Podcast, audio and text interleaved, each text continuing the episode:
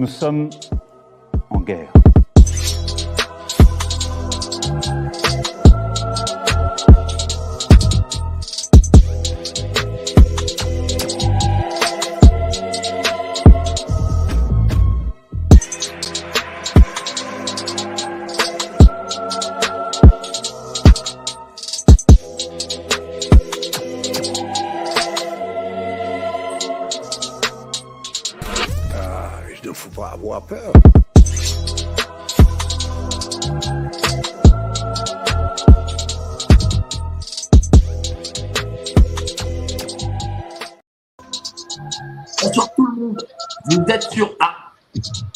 On a un écho.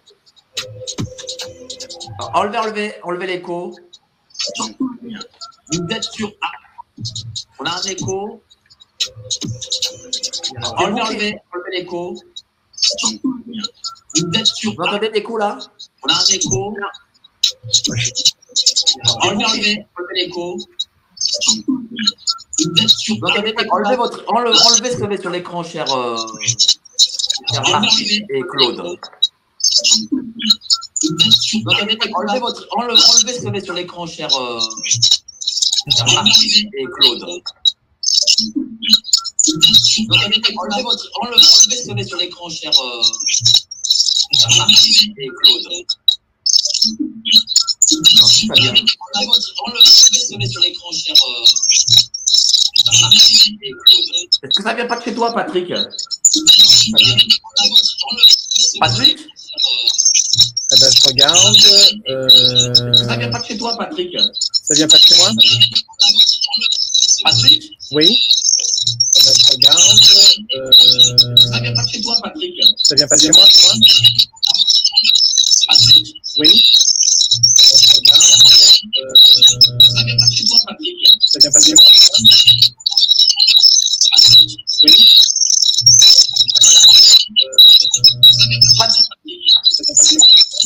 Vient de chez toi. Ça vient de chez toi, Patrick. Ça vient de chez moi Ouais. Enlève le son. Voilà. Alors. Voilà, c'est bon, c'est bon, c'est bon, c'est bon.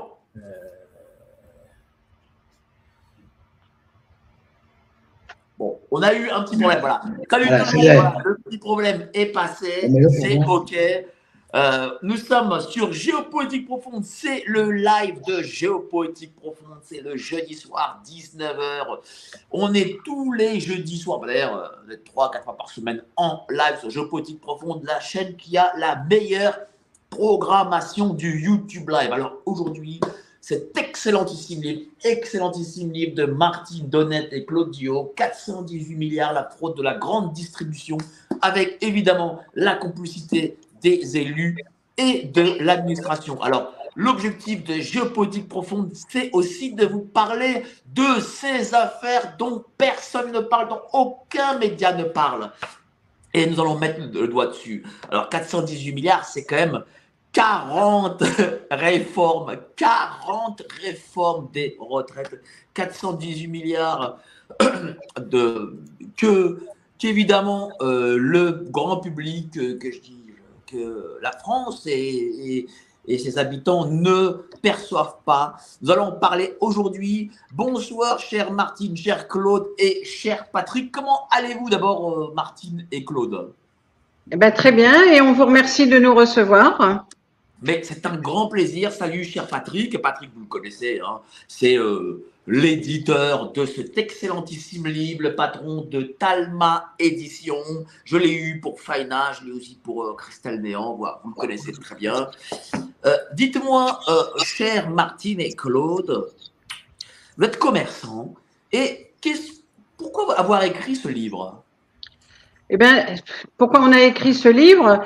Parce que tous les deux, on est deux petits commerçants qui avons été ruinés par la grande distribution et surtout par Carrefour à Vitrolles, lorsqu'en 1988, eh ben, ils ont étendu leur surface de vente, c'est-à-dire 14 000 mètres carrés de surface de bâti d'un bâtiment existant et, et 7 000 mètres carrés de surface de vente sans aucune autorisation administrative euh, commerciale. Alors, vous, Alors, vous étiez commerçant dans quoi exactement? Alors, Alors moi, j'étais commerçante euh, fil d'art, j'avais, euh, j'habitais Paris. Hein.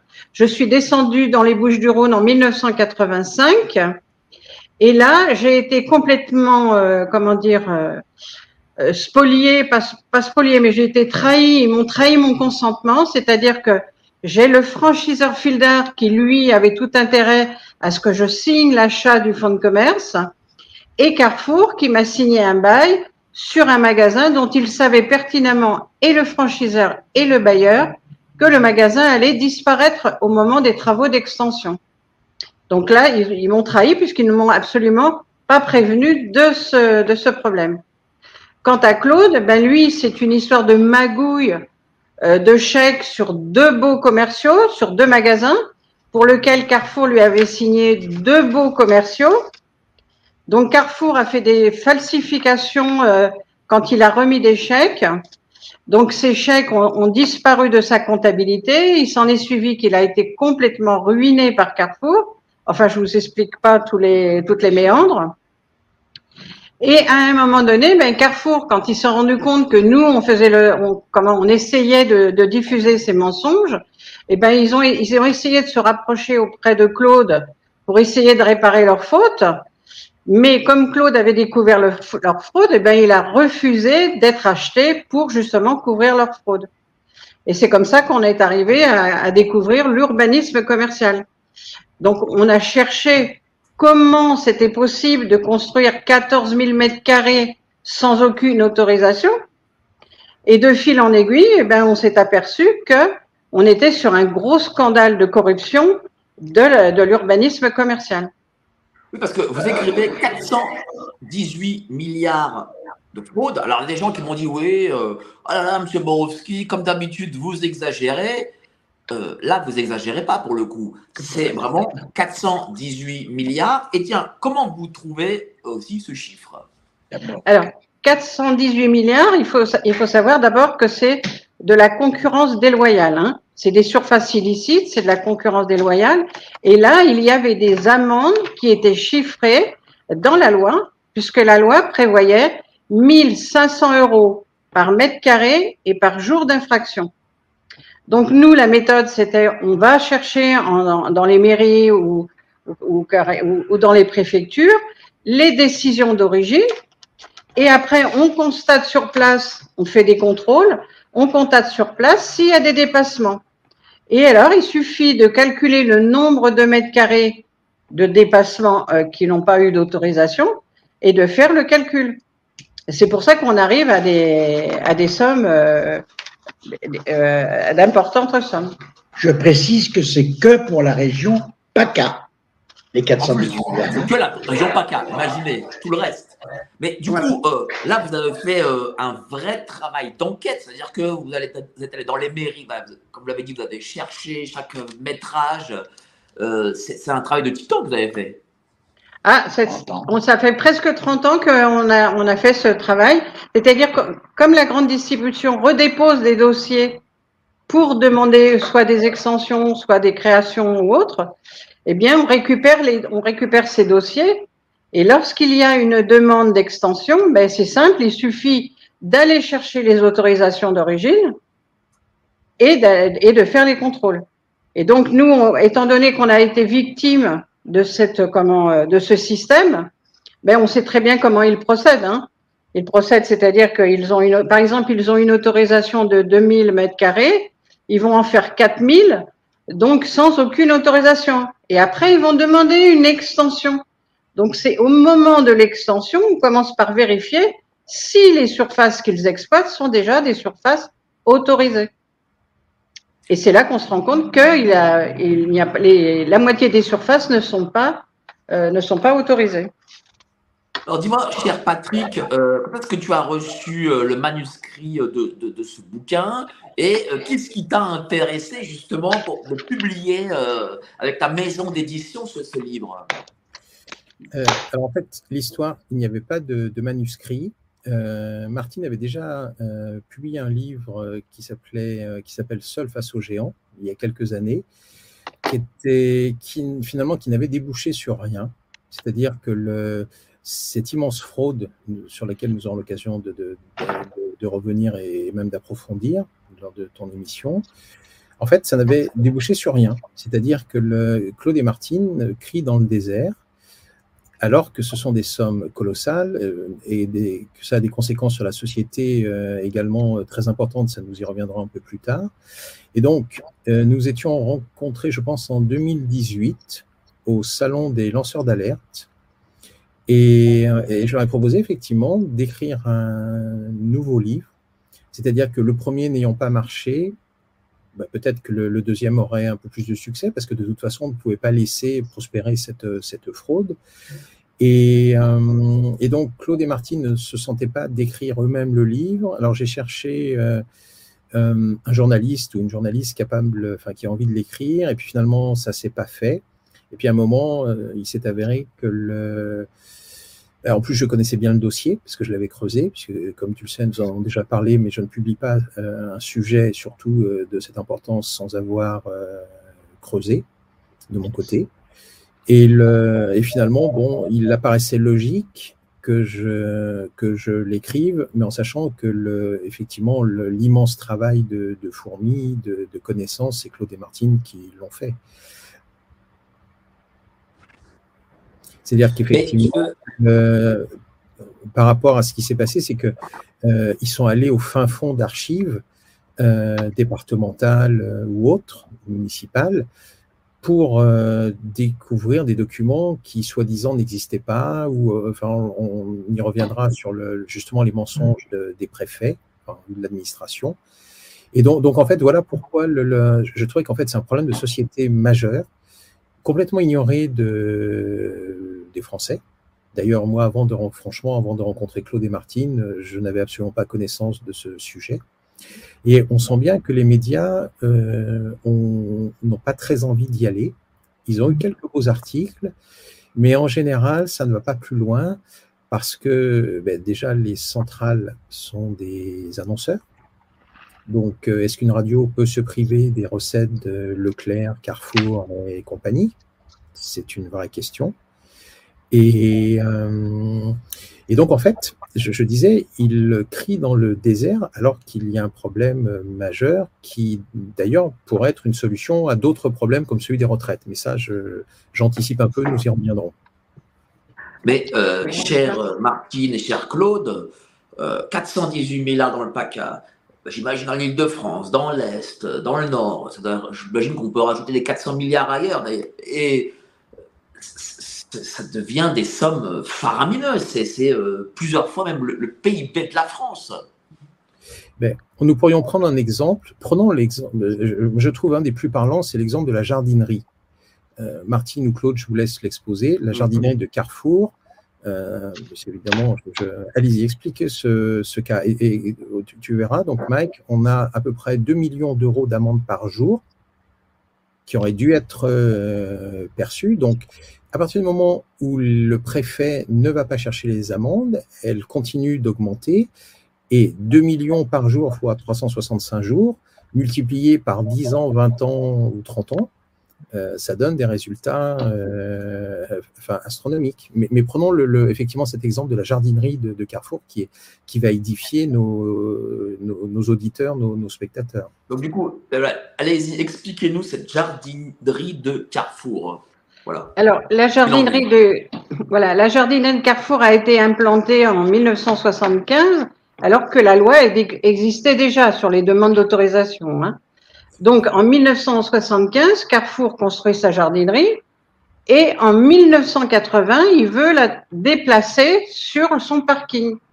Donc, à ce moment-là, il, il va aller chercher la régularisation auprès des services de la préfecture et auprès des, comment, de la commission. Donc, dans la commission, c'est des élus. Hein, donc, il va aller chercher la- la- l'autorisation et là, les membres de l'autorisation refusent la régularisation. Parce que là, on a encore, on est encore, si vous voulez, dans où les élus ont encore de la morale et il y avait la, y chambre de commerce, la chambre de métier et ils ont dit mais non, on peut pas régulariser. Ça voudrait dire que il existe une loi et on passe outre et après on revient, on demande une autorisation. Donc là, la jardinerie a été totalement refusée. Mais quand nous, nous avons demandé le contrôle du centre commercial de Carrefour en, en 1995, eh bien, tous les services de la préfecture, que ce soit la répression des fraudes, que ce soit le préfet ou autre, ont considéré que la jardinerie était une surface licite. Ce qui fait qu'à aucun moment, c'est-à-dire au moment où elle a été construite dans l'illégalité, au moment où elle a été refusée, au moment où il y a eu le contrôle de la répression des fraudes, tout le monde, personne n'a bougé, tout le monde a laissé faire cette surface illicite. Et aujourd'hui, elle est toujours ouverte au public. hein. Ce qui est incroyable, c'est que donc il y a une décision de la préfecture qui interdit cette euh, jardinerie. Carrefour va passer outre.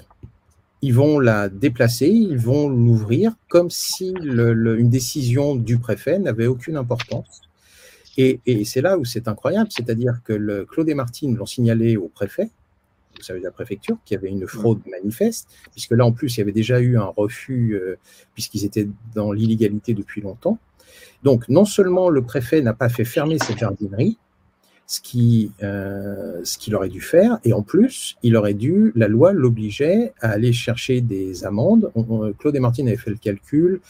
À 1500, la, la jardinerie faisait 1000, enfin, faisait fait, puisqu'elle est toujours de, elle existe toujours, 1600 mètres carrés, à 1500 euros par jour. Donc 1600 par 1500, ça fait à peu près euh, 2500, enfin, on va, euh, ça fait à peu près 2 500 000 euros par jour d'amende. Et Carrefour n'a jamais euh, eu la moindre intention de fermer sa jardinerie parce qu'il manifestement, il savait qu'il ne serait jamais poursuivi par, le, par la préfecture. Alors, on va, on va commencer par le début. Euh, Dites-moi, cher euh, Martine et Claude, quel est l'historique voilà, de cette grande distribution? Voilà. Comment est née la grande distribution déjà en France? Parce que vous en parlez euh, dans, dans- dans le livre? Mais, on- vous voulez repartir du, du départ de la. Ben, Voilà, on va, on, va, on va aller dans le début pour que les gens comprennent. Et comme ça, on va faire un, un petit historique. Voilà. Donc, on est euh, quelques années après, euh, après la guerre. hein. il faut revenir, on est en 1969, alors que la, comment, la France est complètement, il n'y a plus de commerce, enfin, c'est complètement dégradé depuis 1950. Donc, on a bien vu qu'il a fallu recréer du commerce, recréer des pôles commerciaux. Et euh, comment Il y a eu une, un emballement de la grande distribution à déposer des permis de construire et, et comment et aménager ces, au- ces, ces centres commerciaux. Et il y avait déjà une comment une contestation des commerçants Alors, et des dites-moi, les centres artisans. commerciaux, euh, euh, l'invention du centre commercial, est-ce qu'elle est française? Parce que beaucoup pensent que- qu'elle est française ou est-ce que ça vient d'ailleurs peut-être? Ben, ça vient d'Amérique, hein, c'est, ce sont, euh, mais là, ce qui est étonnant, c'est que quand on parle de la création de la grande distribution euh, au tout début des années, ce n'étaient pas des centres commerciaux comme aujourd'hui, on voit des 60 000 mètres carrés ou autres.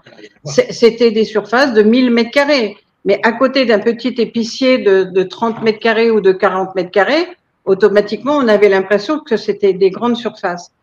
Donc, dès qu'ils ont commencé à installer toutes ces surfaces de 1000 mètres carrés, et, après, il y en a eu de, plus importantes, il y a eu des révolutions, enfin des révolutions, il y a eu des contestations et des manifestations chez les commerçants et les, les artisans, à l'époque c'était Nikou, et qui a imposé qu'il y ait une loi. Et cette loi, elle était très précise, puisqu'elle permet, elle, faisait des équilibres, c'est qu'elle disait, voilà, un hypermarché ou un supermarché peut s'implanter, mais à condition qu'à côté, il fasse une galerie marchande réservée aux commerçants. Donc, ça permettait. euh, Est-ce que c'était comme dans le film des Charlots euh, où, euh, je ne sais pas si vous vous rappelez, il y avait Galabru qui avait son épicerie et, et ça implante une grande surface et la grande surface, en gros, euh, demande à l'ensemble des commerçants du, du village de venir, euh, d'être Oui. employés en gros de, de la grande surface. Alors ça, non, vous, vous parlez que, que les commerçants seraient employés dans la grande distribution. Non, Oui, moi, je, là, je, là, je parle pas de ça. Je, je parle que ils étaient obligés de construire des galeries marchandes pour que les commerçants viennent s'implanter aussi dans le nouveau centre commercial. Voilà. Mais Ça, c'était le les commerçants- Lorsque les commerçants s'implantaient, ils restaient des indépendants. Voilà, tout à fait.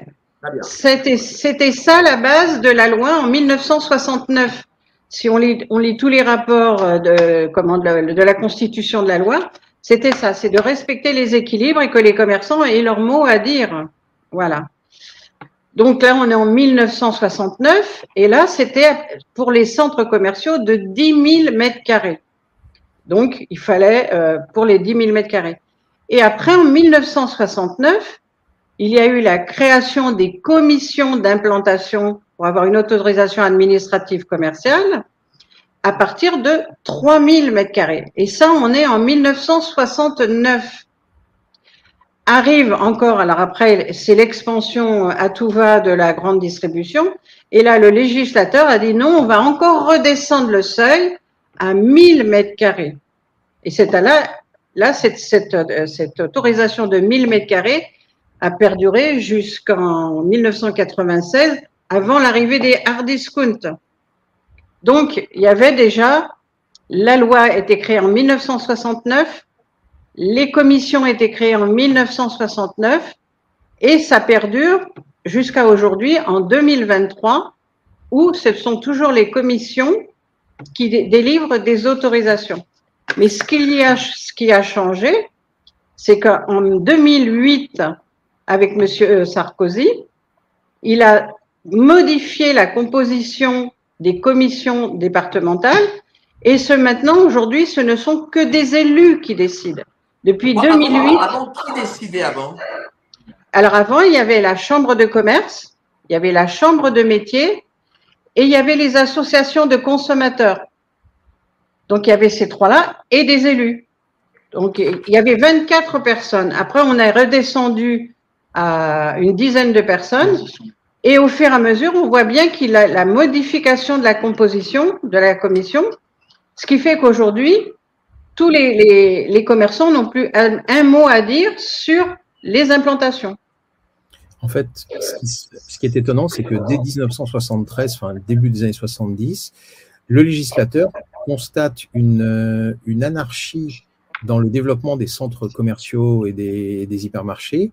Ils se rendent compte déjà en 1973 que ça va vider les villes de leur commerce, puisque de toute façon, quand un Carrefour ou un Leclerc ou un Auchan s'implante, le, boulanger, le boucher du centre-ville euh, est menacé, parce qu'en plus, vu leur puissance, ils peuvent très bien faire des prix d'appel sur le pain ou sur la viande, et le, boucher ou le, boulanger n'y résistera pas.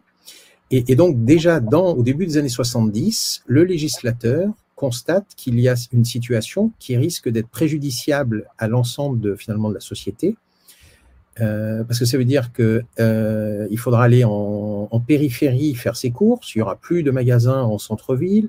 Ça détruit de la richesse parce que le, quand on a des euh, en centre-ville des, des, lieux qui sont inoccupés, on le voit bien hein, avec des affiches à louer, à vendre, etc. C'est c'est pas propice à une vie à une vie sociale. Donc en fait, ça fait plus de 50 ans que le législateur a pris conscience du danger que représentait le pouvoir de la grande distribution sur l'ensemble de la société, y compris les fournisseurs. Et malgré cette conscience, le législateur a continué à baisser le métrage, pour le coup, passant de 10 000 à 1000 mètres carrés. Oui. Donc, du coup, c'est limite des décisions euh, criminelles. Ce qui est, non, c'est le contraire. Alors, non, c'est le contraire. C'est-à-dire que justement, le... avant, tu pouvais ouvrir ton hypermarché euh, par exemple, tu pouvais ouvrir un, un, grand supermarché de 3000 mètres carrés sans avoir à demander d'autorisation. Et donc, justement, pour éviter que s'ouvrent partout des supermarchés, des hypermarchés qui en plus vont se faire concurrence, donc ça va être catastrophique, le, il baisse le, le, seuil à partir duquel il faut demander une autorisation. Ah, okay. Tu vois, c'est exactement le. Donc, en fait, si, de, si par exemple, Mike, euh, tu veux ouvrir ton supermarché euh, et que tu prévois plus de 1000 mètres carrés, tu es obligé de demander une autorisation administrative qui va être donnée par une, une commission départementale. Si Est-ce revient... que c'est dans le cadre de la loi LME Non, on était d'abord dans la loi Royer. C'est la loi Royer. Alors allez-y, expliquez-nous un peu la, la loi Royer. Alors, Ben, la loi Ouraillé permettait, d'abord c'était une loi constitutionnelle, c'est-à-dire qu'elle respectait les droits fondamentaux des commerçants, des artisans, la liberté d'entreprise et la liberté de s'implanter. Donc c'était une loi constitutionnelle. Et dans cette loi, ils ont mis euh, des critères qui permettaient de préserver les équilibres. Enfin, au fur et à mesure, hein, ça n'a pas été comme ça au départ. hein. C'est-à-dire, quand vous parlez d'équilibre, qu'est-ce que ça signifie? C'est-à-dire que pour, par exemple, pour 1000 habitants, on savait que pour 1000 habitants, il fallait, euh, euh, non, c'était 10 000, pour 10 000 habitants, il fallait 300 mètres carrés de grande surface. Donc, ça permettait, la, la, la- la grande distribution ne pouvait pas dépasser les critères d'équipement commercial. On respectait les équilibres. Et c'est le même critère pour les employés. C'est-à-dire, quand on demandait une autorisation, le- il y avait la direction départementale de l'emploi qui faisait, la, qui faisait le calcul entre les emplois qui allaient être créés et les emplois qui allaient disparaître dans dans l'implantation. Mais ils se sont vite rendus compte que c'était de la supercherie, parce que de toute manière, il y a des députés qui l'ont qui l'ont clairement euh, défini. Hein. C'est-à-dire qu'un supermarché, enfin un supermarché, un hypermarché, quand il crée 200 emplois, c'est 700 emplois qui disparaissent dans le commerce de proximité. Enfin, il n'y a, Ah, a pas que les emplois du commerce de proximité, il y a aussi les petits producteurs, les petites industries qui, elles, ne sont pas référencées dans les hypermarchés. Donc, on a tué, on est passé de 200 emplois créés dans la grande distribution sans contrôler qu'à côté, on allait détruire 700 emplois dans les commerces de centre-ville, dans, tous les commerces de proximité et dans la petite industrie et les petits producteurs aussi. Et bah oui, justement, j'allais vous poser la question, ça, touche les petits producteurs, mais je voulais savoir, euh, est-ce que la France, par rapport au reste des pays europé- européens, est énormément pourvue de, euh, de cette grande distribution? Et sommes-nous plus pourvus de grande distribution que les autres, que nos voisins? Ah ben, on est les champions, hein. Je crois qu'on est les champions du monde de- du nombre de mètres carrés par rapport au nombre d'habitants. Aujourd'hui, chaque habitant, puisqu'il y a plus de 70 millions de mètres carrés de grande surface, on est 66 millions d'habitants, c'est-à-dire on a chacun un mètre carré de grande surface. Donc on a, on a largement dépassé. Et c'est pour ça que dans d'autres pays, le commerce se porte bien, puisqu'ils ont su faire respecter les équilibres. Mais comment Mais ils nous, font on- ailleurs Eh ben, ailleurs, ils respectent, ils respectent les lois d'abord, chose, chose qui ne se fait absolument pas en France. Il y a des Ça lois, il y a dire qu'en- en, fait, en fait, ça veut dire, excusez-moi de vous couper, ça veut dire que, euh, parce que moi j'imagine que euh, Carrefour, Leclerc, etc., doivent faire du chantage à l'emploi, j'imagine, euh, Bien auprès, auprès des pouvoirs publics. Bien Et. Donc ça signifie que l'ailleurs, ce chantage à l'emploi ne marche pas de la part des grandes surfaces étrangères sur les pouvoirs publics étrangers. Non, parce que le comment euh, il, il faut il faut revenir aussi à la comment ça s'appelle à l'implantation. C'est pour ça si on ne s'occupe pas de l'implantation, vous avez dans les plots lo- dans les plans locaux d'urbanisme, vous avez les zones à respecter pour le commerce. Vous avez un schéma de cohérence territoriale où on doit aussi respecter les plans, tous ces plans. Mais en France, les élus locaux ne respectent pas ces règles. Donc, mais alors qu'à l'étranger, on respecte les règles. C'est-à-dire qu'en Allemagne, il y a eu des procédures où on a bien vu qu'ils n'avaient pas le droit de mettre en périphérie les commerces de proximité de première nécessité en centre-ville. On ne met, ils ne mettent à l'extérieur que des produits où il faut prendre vraiment euh, sa voiture, mais pour acheter euh, des, choses importantes, comme euh, la literie, les banquettes, euh, l'électroménager ou autres. Et ils ont su préserver à l'intérieur des villes le commerce de proximité. Ils l'ont mis dans leur réglementation locale. Alors qu'en France, cette réglementation locale, on l'a constaté, elle est violée. Euh, nous, ça fait euh, 20 ans, 30 ans, pardon, qu'on fait la, qu'on fait l'association. Ça fait 30 ans qu'on dénonce qu'ils s'implantent sur des zones inconstructibles.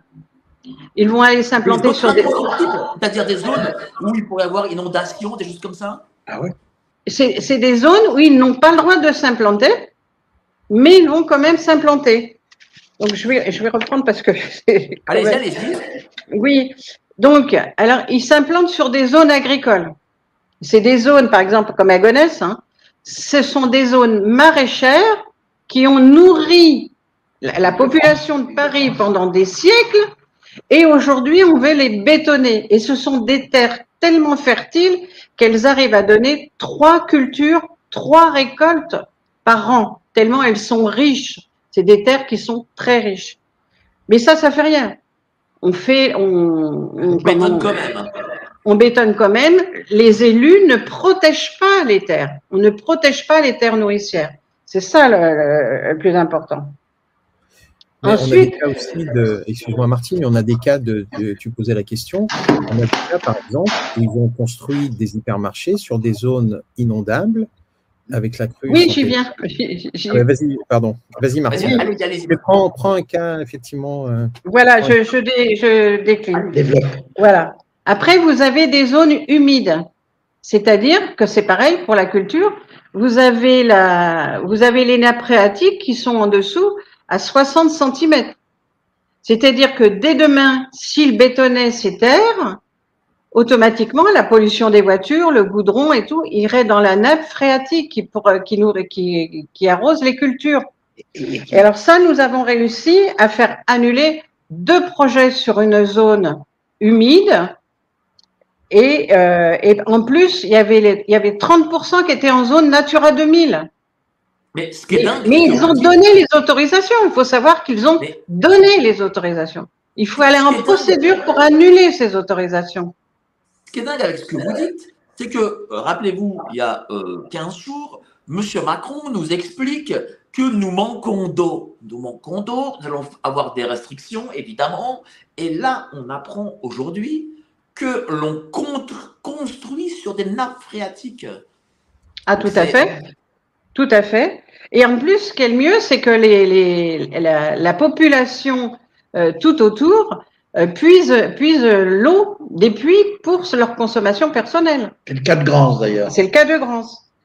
Après, vous avez des zones inondables. Alors là, les zones inondables, on en a vu. euh, Donc, par exemple, vous avez euh, à Saint-Privé-Saint-Mesmin qui est dans le Loiret. On est à la confluence de la Loire et du Loiret, donc c'est-à-dire une zone qui est submergée. Enfin, il y a de la submersion d'eau, des aléas jusqu'à 7 mètres de hauteur d'eau quand il y a les crues, les, pas les crues torrentielles, parce qu'on est, on est en, en, en France, on est en, comme au milieu de la France, mais quand c'est complètement inondé. Et on est dans des zones aussi où il y a des marais salants, où il y a des effondrements. Ben, ça ne les empêche pas, salants. Le sable mouvant, oui. Enfin, des Sables sables mouvants. mouvants. Voilà. Excusez-moi. où il y a des sables mouvants, où il y a des effondrements. Vous avez, on a, on a l'autoroute qui est à côté de, de Saint, privé Saint-Mesmin. Il y a eu un effondrement de 7 mètres en plein milieu de l'autoroute. Et dans la zone, il y a une maison qui s'est enfoncée dans le sable. Vous avez des maisons qui s'enfoncent carrément dans le sable. Mais, mais, mais alors, du coup, les auto- l'autorisation, est-ce qu'elles sont données parce que, allez, osons le mot, parce qu'il y a corruption Ah ben, alors, de toute manière, on ne peut pas parler de corruption financière. Ils ne nous appellent pas hein, quand ils sont. Non, mais pas. On ne, on ne parle pas, on ne parle pas de corruption financière. Nous, ce qu'on parle, c'est une, une corruption parce que tout est fait pour favoriser des implantations là où elles ne doivent pas l'être. Il Mais- est là le problème. Donc a- là, c'était le, le cas. Après, vous avez euh, Leclerc-Marignane. Alors, Leclerc-Marignane, il y a trois zones. Il y a une zone rouge. Alors, c'est pareil, là, c'est 7 mètres de hauteur. Alors là, on est dans les crues torrentielles. C'est-à-dire que demain, euh, l'eau, elle emporte tout. Les gens, ils sont obligés de monter sur les voitures. euh, c'est, comment, c'est incroyable. C'est des seaux d'eau qui tombent. hein. Donc là, dans la zone rouge, ils ont réussi à obtenir quand même la station-service. Le préfet a délivré un refus d'autorisation. Il a un arrêt. Il a fait un arrêté pour la station-service. Eh bien, la station-service est toujours ouverte. Voilà, ça se passe comme ça. et il y a des En plus, nous, quand on a porté plainte, quand on a porté plainte devant le procureur, Et pendant qu'on a porté plainte, le maire a déplacé la zone du plan du, du plan du PLU pour faire pour comment pour euh, pour rendre un pour un pour ne pas punir la société Leclerc qu'il avait fait. Donc le maire, si vous voulez, il donne l'autorisation, il sait qu'il est en train de violer son PLU, et après, il magouille les plans pour que quand il est devant le procureur, il ne soit pas poursuivi. Après, vous avez les zones à risque. Alors les zones à risque, c'est ce qu'on a dit. Par exemple, les zones où il y a des effondrements, et là c'est vraiment catastrophique, mais vous avez aussi, ils donnent des autorisations à côté des, en- des établissements complètement dangereux, à côté des zones Céveso, où il y a des explosions. Eh bien, ils donnent quand même des autorisations. Vous avez la DDE qui dit que ce que qu'on est dans une zone à risque grave.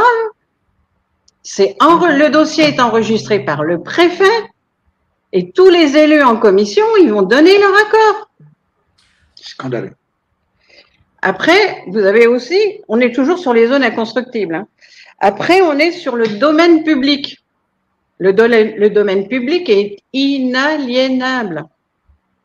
Eh bien, ils arrivent quand même à, comment euh, Alors, les halles, les halles sont sur, le, domaine public. Hein. C'est les communes qui gèrent les halles, les bâtiments des halles. Eh bien, ils déclassent les halles pour mettre des centres, un centre Leclerc, par exemple, un centre culturel Leclerc. Et une fois que nous, on va dénoncer, on va dénoncer, on va en- engager la procédure ou autre, eh bien, le maire fait le déclassement des halles pour le mettre en secteur euh, privé. Alors que c'était l'inverse. Le procureur aurait dû sanctionner les élus d'avoir délivré une autorisation sur le domaine public. Mais non, tout marche à l'inver- à l'inverse. On voit bien que tout est pour faciliter. C'est pour faciliter et surtout pour ne pas punir les fraudeurs. Voilà, on est dans ce système-là aujourd'hui. Alors ça, c'était sur les zones inconstructibles. hein. Mike, tu parlais de, de corruption. Claude et Martine ont un cas. Euh, on ne citera pas le nom de la commune parce que c'est en procédure actuellement. Elle la, la commune avait un terrain qui était, euh, de par la loi, qui devait être utilisé pour construire du logement social. Parce que tu sais, il y a une loi qui oblige effectivement une partie de, de logement social, de mixité sociale dans les communes. la loi SRU. Voilà. Ah ben, bravo. Et, le, et donc, en fait, le, que décide le conseil municipal? De ne pas construire de logement social à cet endroit et de céder le, le terrain à un hard discounter. Peu importe son nom, de toute façon, le, le- c'est le même fonctionnement euh, partout. À ce moment-là, le, le service des domaines évalue le terrain à 1 million d'euros. Bon. Et de façon surprenante, la mairie va le vendre à ce hard discounter 500 000 euros, c'est-à-dire la moitié du prix. Et dans le même temps, ils vont contracter un emprunt de 500 000 euros auprès des banques. Donc, tu parlais de, corruption, ça pose quand même question. Pourquoi déjà on supprime du logement social, ça veut dire qu'ils vont payer une amende. Deuxièmement, les domaines évaluent ce terrain à 1 million d'euros, mais il est vendu à ce hard discounter à 500 000 euros, donc à moitié prix. Et la commune qui a besoin d'argent va emprunter les 500 000 euros qui manquent auprès des banques au taux fort. Là, euh, évidemment, on n'accusera pas de, corruption, mais comment peut-on prendre une décision qui, à tout le moins, est contraire aux intérêts des, habitants de cette commune? Moi, je remarque, je, vais vous dire, euh, chers amis, c'est que euh, dans tous les domaines et dans toutes les strates de la société, en tout cas administrative, État, commune, etc., il y a ce type de décision. Oui, c'est Voilà. généralisé. Oui, oui, c'est généralisé. Et, c'est le pire, voilà. Et le pire, c'est qu'ils sont soutenus par la communauté de communes, parce que la communauté de communes pourrait mettre aussi son veto, et elle redonne aussi des subventions à la mairie qui n'a pas respecté la loi. Donc, si vous voulez, ils se, ils se tiennent tous. Hein. Ils se tiennent tous. La communauté de communes du Pays d'Arles a redonné des subventions à la mairie. Dans ce dossier, euh, contribuables, hein, évidemment. Ah ben, c'est, mais ça, ça, leur, ça ne leur sort pas de la poche à eux. Hein. C'est- Celui qui paie, c'est toujours le contribuable. Alors, l'association extrait. pour faire cette Allez-y, allez-y, euh, cher Claude. Alors, dans ce dossier, Xavier Stéphane Espic, euh, que vous devez connaître, est venu nous aider et on a, Martine a fait une émission avec lui. La mère, suite à ça, on a dénoncé évidemment Mais ce je dis que pas trop de noms, parce que là, euh, Stéphane explique, il n'y a pas de problème. oui.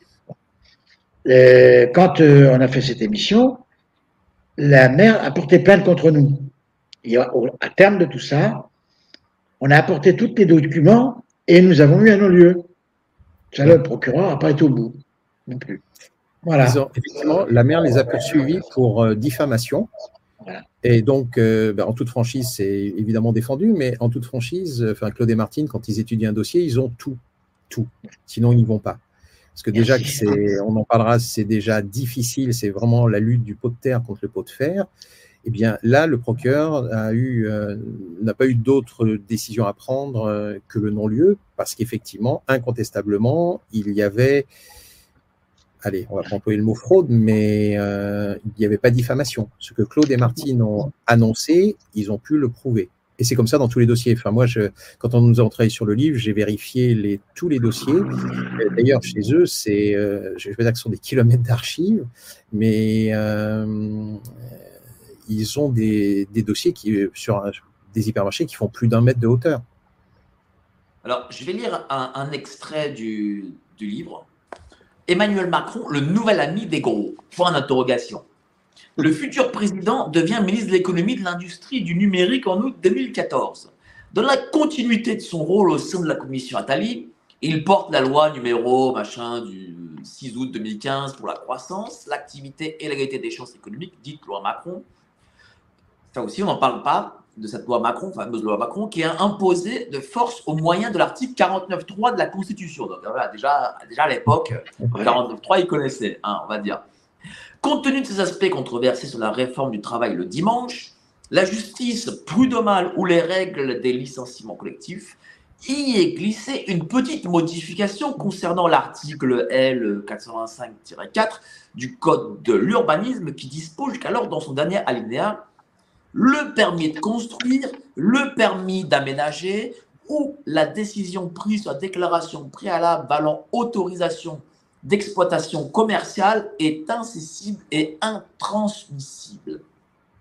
Depuis la loi Royer, l'autorisation préalable requise pour la réalisation d'une grande surface n'est ni cessible ni transmissible, article 29, afin d'éviter qu'un promoteur puisse obtenir une autorisation en euh, CDAC et la revente. Ensuite, à n'importe quelle enseigne, quelle que soit sa position dominante sur la zone. Or, la loi Macron supprime cette disposition, ce qui ne laisse plus aucune possibilité de se défendre contre les abus de position dominante. C'est en contradiction avec l'article 102 du traité sur le fonctionnement de l'Union européenne qui commence ainsi est compatible avec le marché intérieur et interdit dans la mesure où le commerce entre États membres est susceptible d'en être affecté, le fait pour une ou plusieurs entreprises d'exploiter de façon abusive une position dominante sur le marché intérieur ou dans une partie substantielle de celle-ci. Ça veut dire que on fait passer des lois, parce qu'on dit souvent l'Europe, l'Europe, euh, il faut en sortir, c'est pas bien, mais malgré tout, on fait quand même, le législateur fait passer des lois qui vont à l'encontre des traités européens. Donc, euh, expliquez-nous un peu, euh, voilà, ce, ce- ce- ce- ce- cette fameuse disposition que supprime cette loi Macron. Alors, euh, je dirais que c'est Macron suit Monsieur Sarkozy, parce que celui qui a supprimé la possibilité d'aller aller sur les abus de position dominante, c'est Monsieur Sarkozy quand il a supprimé la publication des inventaires des grandes surfaces. C'est-à-dire qu'avant, les préfectures publiaient tous les ans les inventaires des grandes surfaces. Alors, Donc, qu'est-ce que c'est l'inventaire de grande surface Voilà, il est, dé- il est publié par, par commune. Mais- Enfin, Non, mais qu'est-ce Chaque que c'est qu'est-ce que c'est un inventaire de grande surface, exactement, pour que les gens comprennent? Alors c'est chaque commune. Dans chaque commune, on avait, voilà, s'il y avait un Leclerc, un supermarché, voilà, on avait euh, c'était aussi bien pour l'alimentaire que c'était aussi bien pour l'électroménager, le sport et tout ça. Donc on avait une visibilité de ce qui existait sur la commune. Chaque ça, préfet. Ça a été, dis- ça a été supprimé, c'est ça? Non, non, non, ça n'a pas été supprimé. Ce n'est plus publié. Ah, ce n'est plus publié. D'accord. Voilà. C'est-à-dire que vous ne pouvez plus Qui, qui, qui peut le voir, ça, aujourd'hui? Que les maires. que les maires. Que les maires, d'accord. Voilà. Nous, on n'a plus accès. Ça, c'est un. Voilà. Donc, on avait. euh, Et ça, c'est. Il faut savoir que c'est monsieur Bérégovoy qui l'avait mis en place. Monsieur Bérégovoy qui a fait une loi vraiment pour la prévention de la corruption, la transparence de la vie économique et des décisions publiques. C'est lui qui a mis en place tout le, tout le système de contrôler l'urbanisme commercial. Donc, à partir de 1993, les préfets étaient dans l'obligation de créer des inventaires qu'ils publiaient sur les sites des préfectures. Ou s'ils les publiaient, s'ils ne les publiaient pas, on pouvait quand même, on les réclamait, on les obtenait facilement. Il n'y avait pas de. L'avantage de ces inventaires, c'est que on arrivait avec des travaux, c'est-à-dire que l'observatoire faisait des travaux où participaient les commerçants et on savait, c'est là qu'on jouait sur les équilibres. C'est-à-dire que voilà, on disait, bon, bah, il y a trop de surface alimentaire, on ne donne plus d'autorisation alimentaire. Il y a trop de magasins de sport, on ne donne plus de magasins de sport. Tout ça fonctionnait très bien. C'était Monsieur Bérégovoy et ça a été repris dans la loi SRU par Monsieur Chevènement lorsqu'il a mis en place tous les schémas de développement. Donc là, aujourd'hui, on parle du schéma de développement commercial, mais il y avait le développement des écoles, le développement des hôpitaux. C'était l'aménagement du territoire qui était bien organisé.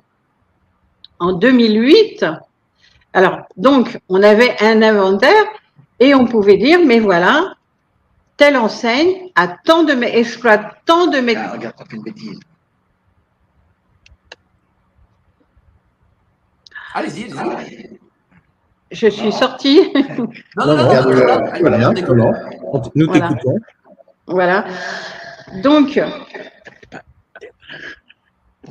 non, parce que maintenant j'ai un double écran. Oui, alors, enlevez le deuxième écran. Ah. Attendez. Ah. Ajouter, voilà. Allez-y, allez-y. Oui. Donc, donc, on avait donc ces inventaires, ces travaux, ces schémas.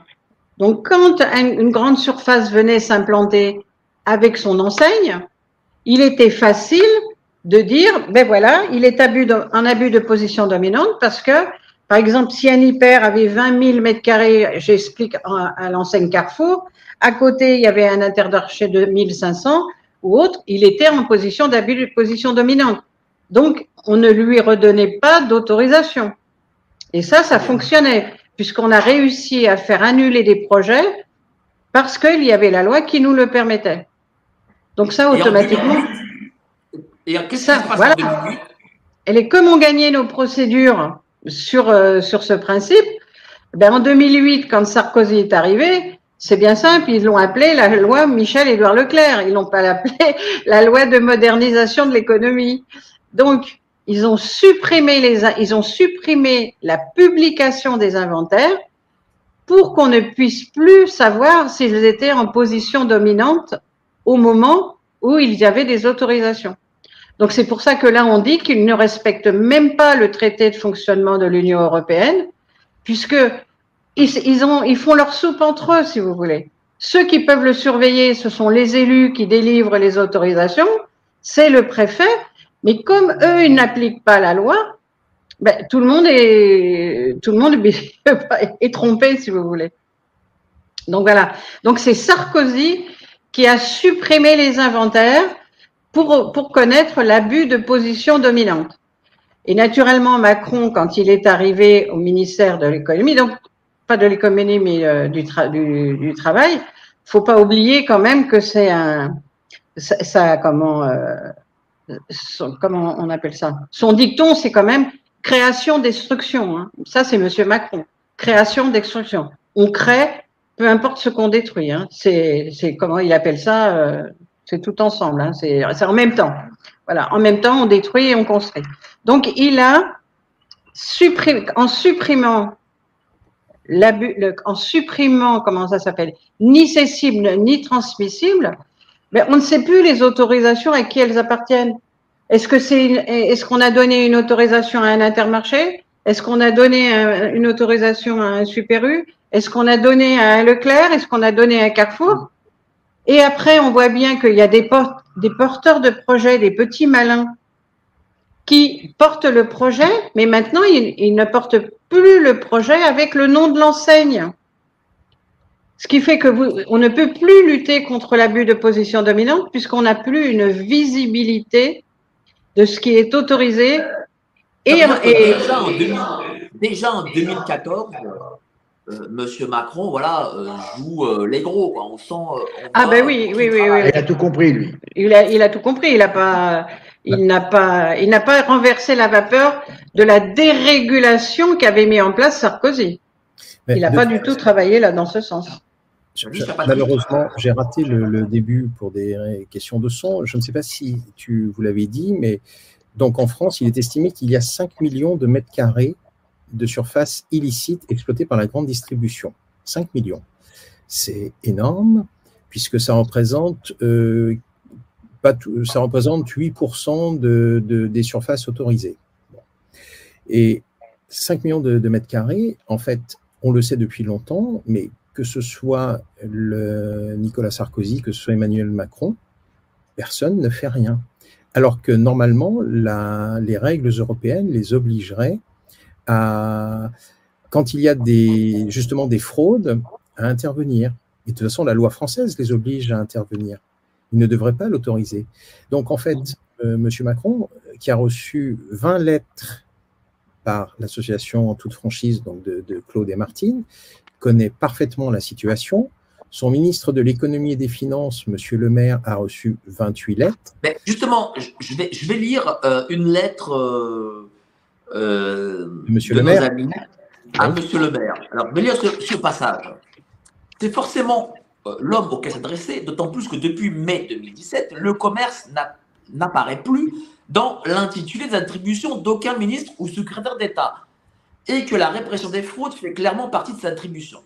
Nous l'avons saisi à de nombreuses reprises, encore en février 2018, par courrier recommandé notre cabinet d'avocats sur le problème des surfaces illégales, reprenant les différents points des lois présentés ci-dessus, documentés par des cas concrets. En voici la fin. Alors je vais lire ça. Je vais lire ça. Il est d'autant plus anormal que l'exploitant de telles surfaces illicites échappe à ces répercussions qu'il s'est lui-même placé dans cette situation illégitime, se rendant de ce fait coupable de concurrence déloyale. La priorité ainsi donnée au maintien des surfaces illégales va au demeurant à l'encontre des raisons impérieuses d'intérêt général, au sens de l'article 9 de la directive 2006 du Parlement européen et du Conseil du 12 décembre 2010 relative aux services dans le marché intérieur qui justifie l'existence même du régime d'autorisation d'exploitation commerciale. La simple faculté laissée au préfet de demander la fermeture de ces surfaces, résultant de l'aide de l'article L, machin, bon, ouais, du Code de commerce, témoigne du caractère non prioritaire de la lutte contre les surfaces illégales au regard du droit de l'urbanisme commercial qui ne correspond pas aux garanties légales et constitutionnelles dont la petite entreprise est censée bénéficier. Il ne permet également pas au contrôle a posteriori de bénéficier d'une efficacité, suffisante. L'association, en toute franchise, se devait de vous alerter. Les textes devraient au contraire placer le préfet en situation de compétence liée pour interrompre l'exploitation des surfaces illégales. Bon, je vous prie d'agréer, monsieur machin. Bon. Vous recevez le, le courrier de réponse, alors là, quand, quand, on voit le, la réponse que vous recevez, on se dit, mais c'est un foutage de gueule intégral. Absolument. Donc la réponse est, maître, Monsieur Bruno Le Maire, ministre de l'économie et des finances, a bien reçu votre courrier du 9 février 2018. Il m'a chargé de vous informer que celui-ci était transmis au service compétent pour traiter votre dossier en lui laissant le soin de vous répondre directement. Mais quand on fait un, courrier pareil, enfin, une réponse pareille, euh, qu'est-ce qu'on se dit, euh, cher Martine et cher Claude? Eh bien, il nous prend pour des imbéciles. Il faut dire que de toute manière, euh, avec un, euh, il faut savoir quand même que Monsieur Macron s'est, euh, comment, s'est rapproché de Monsieur, comment, a comme ministre de l'économie Monsieur Bruno Le Maire. Monsieur Bruno Le Maire, qui est quand il était candidat à la présidence, on l'avait saisi justement sur les problèmes, tous ces problèmes de, de surface illicite et ces problèmes d'inconstructibilité. Mais Et des c'est 410 milliards. et des 418 milliards. Donc, quand il est candidat à la présidentielle, voilà ce qu'il nous répond. Je souhaite rétablir un État fort où les décisions de justice seront respectées, où les lois seront appliquées. Depuis trop longtemps, l'expansionnisme de la grande distribution privilégie les promoteurs immobiliers et contribue à la destruction du commerce de proximité. Mais attends, Il est- alors, oui, il y a juste un mot avant qu'il employait le mot de scandale. Lis le- la phrase avant ce que tu as lu. Il emploie Bruno Le Maire, candidat au présidentiel, parle de Voilà. scandale. Vous, avez, vous m'avez interpellé. Voilà. Lis-le. Alors, vous m'avez interpellé sur la situation des commerçants, artisans et franchisés. Vous le savez, je me suis engagé avec force sur le scandale que représente la mauvaise application de la loi. Mais Donc- regardez, euh, là, l'État cherche de l'argent. Vous avez envoyé un dossier, donc un courrier, en disant voilà, dans le paquet, il y a 418 milliards. Bon, euh, on peut multiplier par les 10 grandes régions, euh, ça fait des plusieurs milliers de milliards de- d'euros. Et là, monsieur le maire peut mettre son nez là-dedans et peut récupérer de l'argent. Il Pourquoi devrait. ne le fait-il pas? Ah, c'est pas peu, c'est doigt. Enfin, C'est il doit doit. le faire. Voilà, doit. Pourquoi ne le fait-il pas? Enfin, ne le fait-il pas Enfin, c'est quand même. Là, là, on assiste à un vrai scandale d'État. Et Oui, pourtant, nous n'avons pas de médias qui en parlent. Alors, Alors, non, seul- non seulement on a, on n'a pas de, si on a eu des médias qui en ont parlé, on a eu euh, comment euh, Natacha Polony en a parlé, on a eu des médias qui en ont parlé, mais quand les journalistes se, se retournent vers euh, Bruno Le Maire, vers, vers son ministère pour avoir le contradictoire, ben, le, comment le contradictoire de la part du ministre, c'est les surfaces illicites n'existent pas. C'est-à-dire que ce que l'on raconte n'existe pas. Ils, ils disent que les surfaces illicites, c'est pas vrai, ils n'existent pas. Ils vous disent il n'existe pas un Il- mètre de surface illicite en France. Non, ils nous disent, ils- puisqu'on a également, alors on va pouvoir en parler, on a également des députés, des sénateurs qui ont posé des questions écrites sur le sujet. La réponse n'est pas dit, ils ne disent pas il n'y a pas de surface illicite.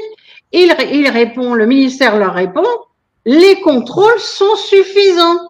On fait les contrôles nécessaires. Mais nous, quand on demande au préfet d'aller mesurer, d'aller contrôler, il n'y a pas d'action, il est inactif, il n'agit pas. ben, on va en donner la preuve tout à l'heure. Et comme le, et comme la, on a réussi avec Monsieur Bourquin, le sénateur Bourquin, a réussi à obtenir que les préfets soient dans l'obligation d'aller contrôler. Le préfet doit aller contrôler dans les trois mois à partir du moment où on lui dénonce des infractions. Il n'agit pas. On est obligé de saisir la justice et après, ça va durer 50, 60 mois à la place de trois mois. Donc, on va passer à 20 fois le délai pour aller chercher les, les contrôler. Mais heureusement, la justice nous a quand même donné raison puisqu'on a réussi à faire condamner trois préfets. Donc ça veut dire Mais- que la justice vous donne raison. La justice Voilà. donne raison. Ça veut dire que la justice dit il existe des surfaces illicites. L'État Tout à fait. non, Tout à fait, puisque nous-. Voilà. Nous, on a apporté les plans d'origine, on a apporté les extensions illicites. On a demandé au préfet, il n'a pas voulu le faire. On saisit la justice, la justice saisit sur le dossier que l'on a monté. Mais quand le, quand le préfet est condamné à agir et d'aller contrôler, ben, par exemple, je vais vous citer, à Leclerc-Genet, quand le préfet a été contraint d'aller contrôler, eh ben, la, la, la, la direction de la concurrence, la répression des fraudes, à la place de trouver 2000 mètres carrés, et en plus c'est Leclerc, Leclerc déclarait qu'il avait 2000 mètres carrés de surface illicite. Quand la répression des fraudes est passée, elle n'a trouvé que 1000 mètres carrés de surface illicite. Et le Leclerc de Genet, il avait deux hypermarchés. Pendant qu'on a fait la procédure à Leclerc-Genet, il s'est dépêché de régulariser les surfaces illicites sur son autre hypermarché à Ferney-Voltaire. Et quand on a fait les procédures à Ferney-Voltaire, là encore, on a eu l'obstruction du préfet qui ne nous a pas donné les documents nécessaires pour pouvoir faire la procédure des surfaces illicites. Si vous voulez, c'est comment c'est organisé. C'est organisé pour, pour, pour, euh, pour, ne pas aller sur les, sur les fraudes de la grande distribution. Enfin, sur toutes les fraudes de la grande distribution. D'ailleurs, oui, excusez-moi. En fait, il y a un cas où, sur les trois préfets, c'est euh, le ministère de l'économie et des finances qui a fait appel de la décision de la justice. N'est-ce pas, Martine? Oui. Alors là, c'est le, c'est le Conforama de Nice. Donc, le, le Conforama de Nice, c'est pareil. Il, il devait avoir que 2500 mètres carrés. Il en a fait 5000. Il a repris des locaux commerciaux tout autour de lui. Il a étendu ses surfaces. La cour d'appel, on a eu le président de la cour d'appel qui nous a fait une procédure, vraiment un cours de droit. Il a, il a tout, comment, il a tout expliqué la loi. Il n'y a eu pas de problème avec la cour d'appel de Marseille. Quand on a gagné et que le préfet devait appliquer la loi, c'est donc que le préfet été contraint d'aller mesurer, d'aller contrôler, de faire fermer les surfaces illicites c'est Bruno Le Maire qui a fait un pourvoi sur notre procédure que nous avions gagnée, alors que le président de la Cour d'appel avait bien constaté les surfaces illicites. Par contre, par contre, quand vous avez Carrefour Châteauneuf-les-Martigues, qui exploite 2000 mètres carrés de surface illicite, qui a demandé une extension de 2000 mètres carrés qu'on a fait annuler jusqu'au Conseil d'État, donc il est avec 4000 mètres carrés de surface illicite, que le préfet fait de la rétention de documents, puisqu'il nous, écrit des courriers en nous disant que les décisions n'existaient plus alors que la décision d'origine était dans, aux archives de la préfecture. Lorsqu'on fait la démonstration qu'il y avait bien 4000 mètres carrés de surface illicite, eh bien là, on perd nos procédures. On perd nos procédures parce que c'est le préfet qui nous a fait de la rétention de documents administratifs pour pouvoir prouver qu'il était en surface illicite. Donc là, qu'est-ce qu'on dit? Ben, On demande à Monsieur Bruno Le Maire de faire un pourvoi, puisque c'est le préfet qui nous a fait de la rétention de documents administratifs. Eh bien là, Bruno Le Maire, c'est dans, ça marche que dans un seul sens. Quand on gagne nos procédures, il fait des recours contre nous. Quand on perd nos procédures et que ça a été vicié, c'est une procédure, c'est des autorisations illégitimes parce qu'elles ont été viciées depuis le départ. Là, Bruno Le Maire ne fait pas de recours. Donc c'est toujours pareil, c'est pour faciliter les fraudes de la grande distribution. Combien de recours avez-vous gagné en tout euh, depuis que vous, travaillez sur ces dossiers? Alors, c'est, on a gagné, c'est très compliqué. Parce que on a gagné des procédures où on a eu la chance d'avoir avec nous les élus de l'opposition, c'est-à-dire des élus d'opposition, ils ont vu le travail que l'on faisait, ils ont réussi à inverser la municipalité, donc ils ont pris le pouvoir dans la municipalité, et là ils ont déclassé les, les, les zones, c'est-à-dire qu'ils ont déclassé ce que le ce que le maire précédent avait fait. Donc ils ont remis des logements sociaux, ils ont remis des terres agricoles, ils ont ils ont ils ont bien travaillé. Alors là, c'est des procédures que vraiment nous avons gagnées euh, sur le long terme. On a, on a travaillé vraiment. Mais où on a la difficulté aujourd'hui, c'est le, le, fait qu'on n'ait plus de critères de densité commerciale. Donc, c'est beaucoup plus difficile. Et aujourd'hui, on vient de passer en commission nationale avant votre, euh, avant les, avant l'émission. On est passé en commission nationale. Le schéma de cohérence territoriale impose que les surfaces de vente ne peuvent pas dépasser 700 mètres carrés. Là, le promoteur a déposé un projet à 4700 mètres carrés. Il a, on a gagné une fois.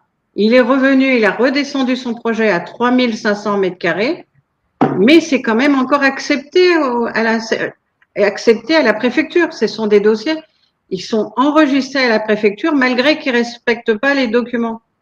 Donc cet après-midi, on aura la réponse demain. Je peux pas vous donner la réponse parce que je sais pas.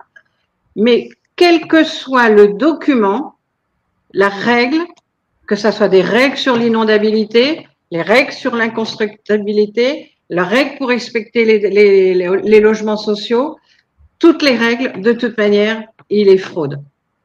Alors, Et ça, c'est vraiment avec la complicité des élus locaux. Parce que ces règles-là, c'est des règles du droit du sol. Alors, je voudrais quand même apporter une. Ah, Vas-y, vas-y, Patrick. Oui, excuse-moi. En fait, Martine est un peu modeste, je trouve, parce qu'ils ont gagné des dossiers. Par exemple, une- Martine euh, et Claude prenaient l'exemple du Leclerc-Genet. Le- il y avait 2000 mètres carrés de, de surface illicite. Il a- le, le- suite à leur action, donc en fait, le préfet a été condamné à agir par la justice, donc il a fini par agir. Et il y a 1000 mètres carrés qui ont été, qui ont été fermés.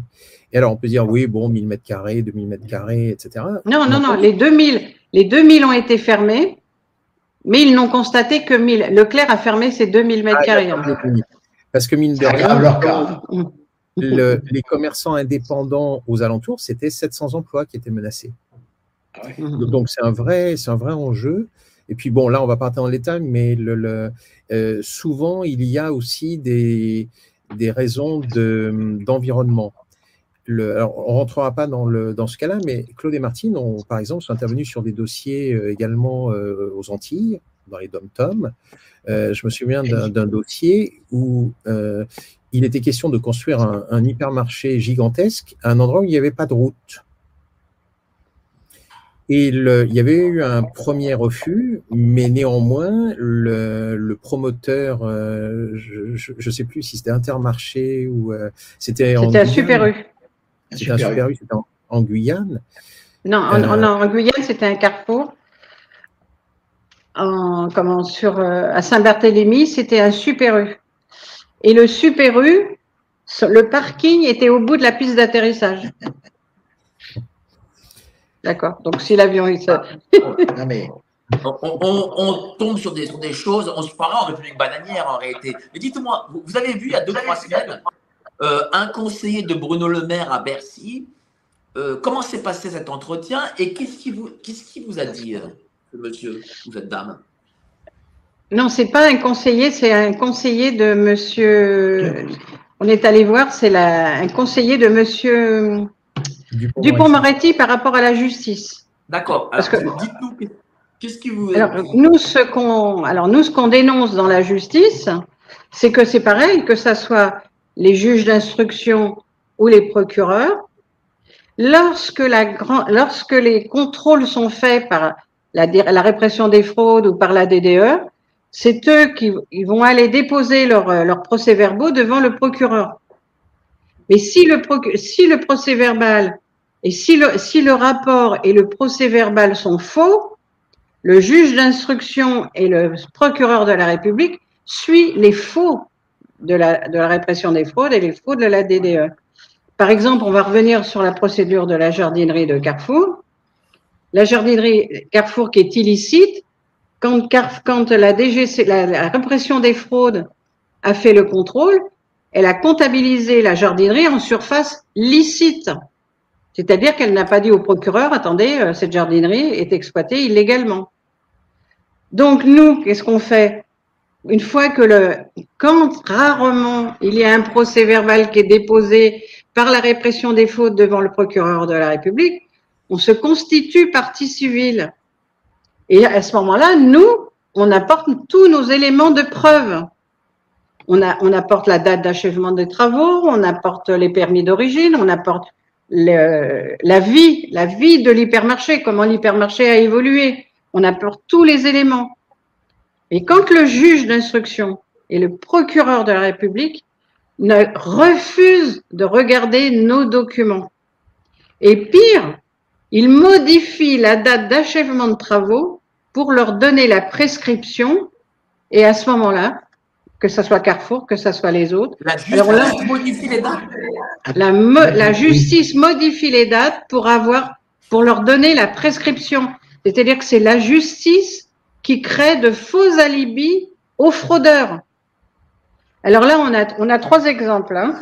Allez, On a, allez-y. donc là, c'est des, c'est des procédures sur lesquelles on a versé des consignations, c'est-à-dire qu'on a porté plainte, on a versé des, des, des consignations, des cautions, mais il faut savoir que quand on nous À demande, combien c'est des cautions de 4000 euros quand même hein, que, le, que le procureur nous demande. hein. 3 à 4 000 euros chacune.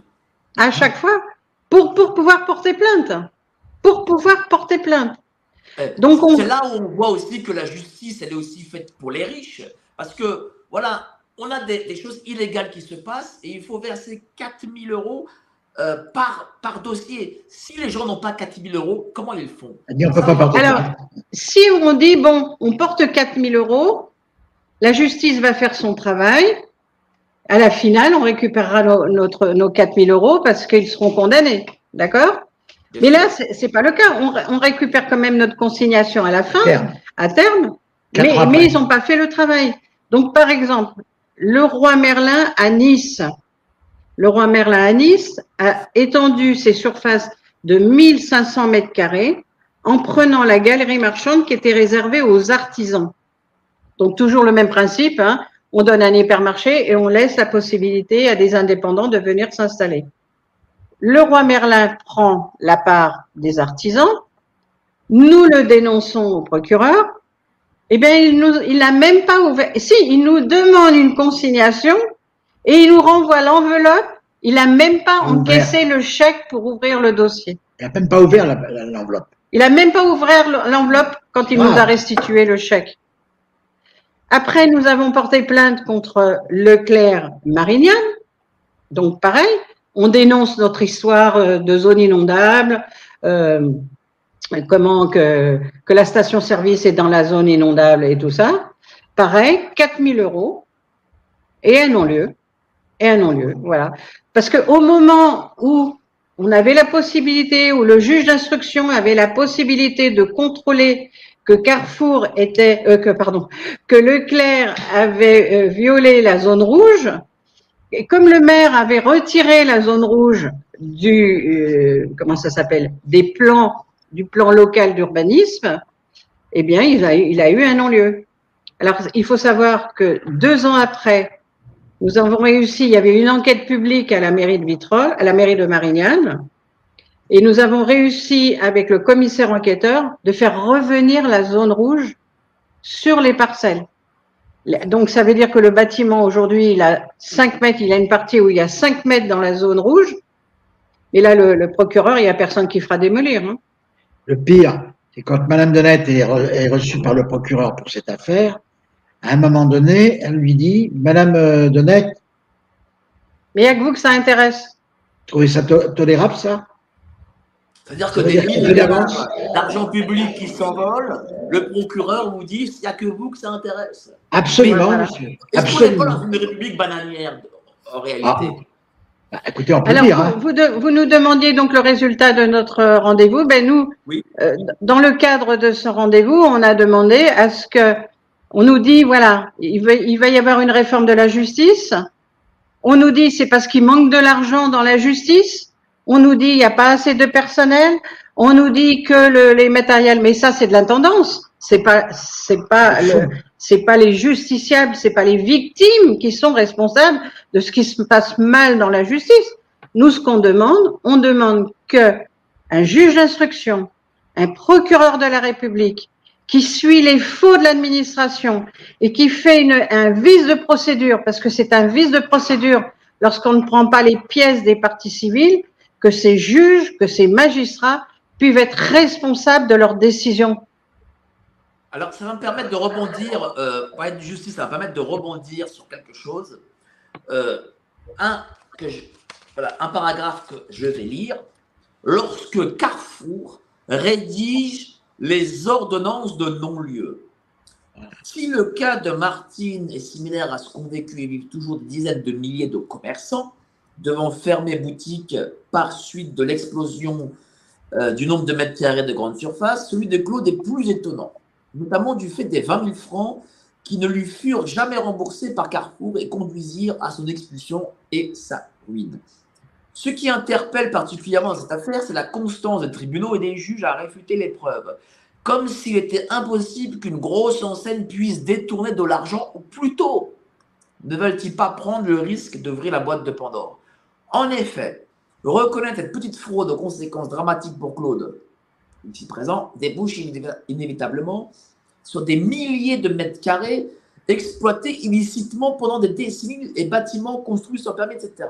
Nous ne prendons un exemple que l'ordonnance de non-lieu rendue par le juge d'instruction dans la plainte déposée par Claude Audrix du chef de faux en écriture de commerce, usage de faux escroquerie.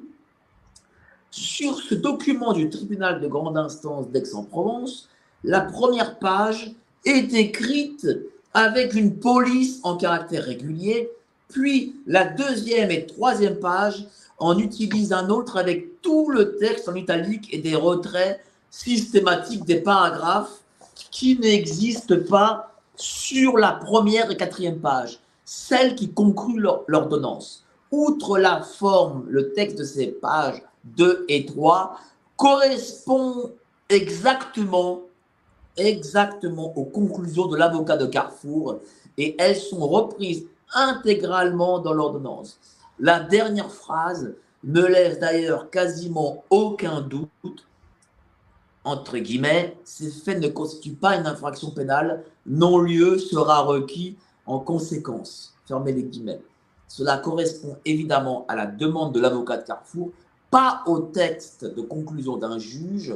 Alors, si ce sont les grosses enseignes qui rédigent directement les ordonnances, reconnaissons le génie de La Fontaine toujours d'actualité sur la façon de rendre la justice selon que vous serez puissant ou misérable. Quand on lit ça, on tombe des nues. On tombe des nues. Mm. quand je lis ça, je me suis dit, mais où, est-ce qu'on est, On est malheureusement en France. On est dans le royaume de la fraude. Hein on est dans le, on est dans l'univers de la, fraude totale. La justice reprend. voilà, ah, là, je... écrit Là, je peux, vous, là, je peux vous expliquer. Une ordonnance de justice, quoi. Enfin, c'est quand même. Fou. Oui, c'est ça. C'est ça. Mm. Et c'est pas le seul cas. Hein. Mais d'ailleurs, je voudrais, euh, je ne pense pas que Martine le, dira, mais euh, quand ils ont perdu leur commerce, ils se sont retrouvés ruinés tous les deux. Et Martine n'avait pas d'autres ressources que le RSA. Elle fait à ce moment-là, en tant que présidente de l'association en toute franchise, elle écrit au préfet des Bouches-du-Rhône euh, pour signaler qu'un, euh, je crois que c'est un carrefour, exploite 7000 m2 de surface illicite. 7000 m2 de surface illicite. Je rappelle qu'à l'époque, c'est 1500 euros par jour et par mètre carré illicite. Donc, elle écrit au préfet disant voilà, tel carrefour exploite 7000 m2 de surface illicite avec toutes les pièces, euh, les preuves, etc., etc. Que fait le préfet? Ben, Tu te dirais euh, forcément, nos, spectateurs se diraient, ben, le préfet immédiatement va faire un contrôle, va constater qu'il y a 7000 mètres carrés et va euh, faire payer les amendes, faire fermer, enfin, faire respecter la loi. Non. Que fait le préfet? Il fait sucrer ou supprimer le RSA de Martine. Le préfet ne va pas contrôler ou faire contrôler les surfaces illicites, il fait supprimer le RSA de Martine dans la semaine. Et comment il justifie ça? Ah ben, il ne justifie pas. Il... Ah ben, il justifie pas. Il si, si, si. Comment il l'a fait, il faut dire comment il l'a fait. La question est ah, posée. La question, c'est qu'il a, il a, il a pris, euh, il a pris un, des arguties. Il a dit que Madame Donnette et Monsieur Il a fait faire une enquête. Non, non. Il a fait d'abord, il nous a, dans l'enquête, il a bien dit qu'on formait un GIE je ne sais pas si ce que vous savez ce qu'est un GIE, vous et moi en tant que GIE, votre capital et le mien, c'est le même. D'accord? Alors que Madame Donat n'était pas divorcée, moi je ne l'étais pas non plus. Je ne vois pas où il a été chercher ça. Et après, il a fait une enquête. Et tout, tout le service du préfet dans l'enquête a fait des faux. Grave ça. Alors on tient à tout le monde, s'ils veulent le voir, les faux. Et après, comme on n'a pas l'habitude de lâcher le morceau, on a été jusqu'au bout. On a été à la commission ad hoc à Paris. Et là, la commission ad hoc, quand elle a vu tout, ce qu'on lui a soumis, elle a dit que le préfet avait commis une erreur de droit et elle a demandé à ce que Madame Donnette soit, à le RMI. Mais ça a duré deux ans, monsieur. Et à l'époque, on vivait en caravane. C'est-à-dire que non seulement ils font des fraudes, mais ils poussent les victimes au suicide. C'est ça le but. Ils, ils- ils vou- ils voulaient vous tuer socialement. Voilà. Ben, ils nous ont déjà tués socialement. Parce qu'à partir du moment où on n'avait plus du tout de magasin tous les deux, moi, ils m'ont saisi ma maison. Donc, socialement, ils nous ont tués.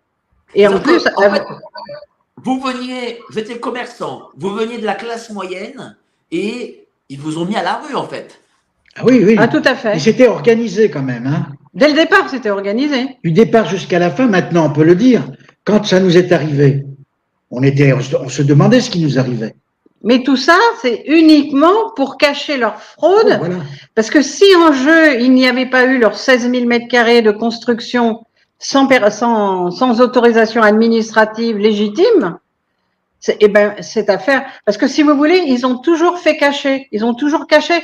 Au fur et à mesure que nous, on disait les choses, eh ben, ils- ils- nous, on disait la- la- comment, on disait les éléments, on disait les preuves, on amenait les, les- tous les documents. Au fur et à mesure qu'on amenait les preuves, il fallait nous descendre. Il fallait, euh, ça s'est pas fait comme ça. euh, ça s'est fait au fur et à mesure. Il On a eu des handicaps à chaque fois. Et les méthodes employées sont dramatiques. On a eu des comment On a eu un détective privé sur le dos pendant 15 jours qui venait dormir au bout de la caravane. On a eu des appels téléphoniques. On a eu, mais c'était pas possible. Jusqu'à venir sur mon ex-femme, lui dire qu'elle n'avait plus de sécurité sociale pour la faire trembler. Ils sont au courant de tout. Il faut savoir que ces messieurs appuient sur un bouton. Ils ont connaissance de tout ce que vous faites. C'est-à-dire, il, il faut le dire aussi quand même que la, la période était très grave, puisqu'on était pendant la période d'Estrade. Vous savez, je ne sais pas si vous avez entendu parler, l'affaire d'Estrade, c'était vraiment un très gros scandale euh, de l'urbanisme. Et il, fallait savoir en même temps qu'il nous arrivait ce qui nous arrivait sur Vitrolles. On avait en face, de, en face de, du bâtiment, on avait un autre centre commercial qui venait s'implanter de 13 700 mètres carrés c'est le centre commercial Liura Sigal, qui lui encore avait eu un refus d'autorisation d'exploitation commerciale, et le maire à l'époque lui délivre le permis de construire. Donc si vous voulez, ils, a- ils avaient les manettes de tout. Et le drame dans notre situation, c'est que no- notre avocat, c'était le maire. Alors, imaginez ce qui peut- comment ça se passe. Le maire de Donc la si vous voulez, si vous voulez encore d'autres surfaces illicites, par exemple, c'est là où on voit que, en écoutant votre témoignage, qu'on comprend qu'en fait, euh, l'État, ce fameux État, est l'ennemi euh, de sa population. Et qui Ah, tout à travaille fait. Tout à fait. contre sa propre population. Absolument. Mhm. Bon, Jusqu'à présent, nous avons parlé des surfaces illicites, mais euh, Claude et Martine ont déterré un dossier d'un un bâtiment de 2500 mètres carrés de surface de vente qui n'a pas de permis de construire. Je, je redis, 2500 mètres carrés. On en a, on en a trois, là. Si chacun d'entre nous fait construire ne serait-ce qu'un garage de 40 mètres carrés dans son jardin sans autorisation, immédiatement, euh, nous sommes des délinquants, il sera rasé, etc. Là, euh, sur une zone commerciale, il y a un bâtiment de 2500 mètres carrés qui n'a aucun permis de construire. Donc, ça signifie qu'il n'y a eu aucune visite des pompiers et de, de toutes les règles de sécurité n'ont absolument pas été respectées. Mais j'ai eu le. tu- Il y a un cas, une des plus grandes euh, zones commerciales d'Europe qui s'appelle Plan de campagne à Marseille. Claude et Martine ont constaté qu'il n'y avait aucune voie de secours pour les pompiers. Or, plan de campagne, pour ceux qui le connaissent, il peut y avoir une heure de queue en voiture. Enfin, il peut y avoir des bouchons d'une heure de queue. Mais il n'y avait rien qui avait été prévu pour un accès pompier si jamais un, des hypermarchés, un des magasins, euh, parce que c'est une immense zone commerciale, prenait feu. Il n'y avait rien. Les pompiers ne pouvaient pas accéder. Ils ont écrit au préfet, enfin à toutes les, instances, etc. On, va les passer. Aucune réaction, alors que là, c'est directement la sécurité euh, de- des populations qui est en jeu. Alors que qu'est-ce que Claude et Martine ont fait? Euh, grâce à leur, euh, aux adhérents de l'association en toute franchise, euh, parce qu'il y a des adhérents, euh, on, on en parlera après, ils ont affrété un petit avion dans lequel un journaliste de la Provence a pris place, non, non, a photographié euh, vue du ciel, montrant qu'il n'y avait aucune euh, voie d'accès aux pompiers. Et là, à partir du moment où c'est sorti dans la presse, le tra- le- la, la Provence et d'autres ont vraiment fait un travail remarquable. Le, préfet, là, a été obligé de cette fois d'agir parce qu'il il ne pouvait pas dire qu'il n'était pas au courant, puisque il, y a, eu un énorme encart dans, la Provence. Et là, enfin, enfin, ils ont euh, aménagé des voies de secours pour les pompiers. Enfin, c'est juste ahurissant. Je, prends le plan de campagne, mais nous pourrions prendre d'autres exemples où tout est fait pour que la fraude euh, perdure, donc que ce soit sur les autorisations administratives et les surfaces ill- illicites, les permis de construire qui parfois n'existent pas, et, puis tout le reste dont on a déjà parlé, sans parler de ce dont nous allons parler maintenant. Mais dites-moi, cher Claude et cher euh, Martine, vous qui êtes aujourd'hui ben, des cailloux dans la chaussure euh, de l'État, est-ce que vous avez été euh, menacé dans votre vie? Ah ben, les, les représailles qu'on vous a expliquées tout à l'heure. C'est-à-dire, Hormis des- des- représailles, est-ce qu'il y a eu des menaces physiques sur, euh, sur, sur vous quoi? Faut- non, non, on C'est beaucoup plus fin que ça. hein. non, on a, comme on avait la chance quand même d'avoir beaucoup de, de presse, la presse, euh, la, la Provence et tout ça faisait beaucoup d'articles euh, sur, sur tout ce qu'on dénonçait.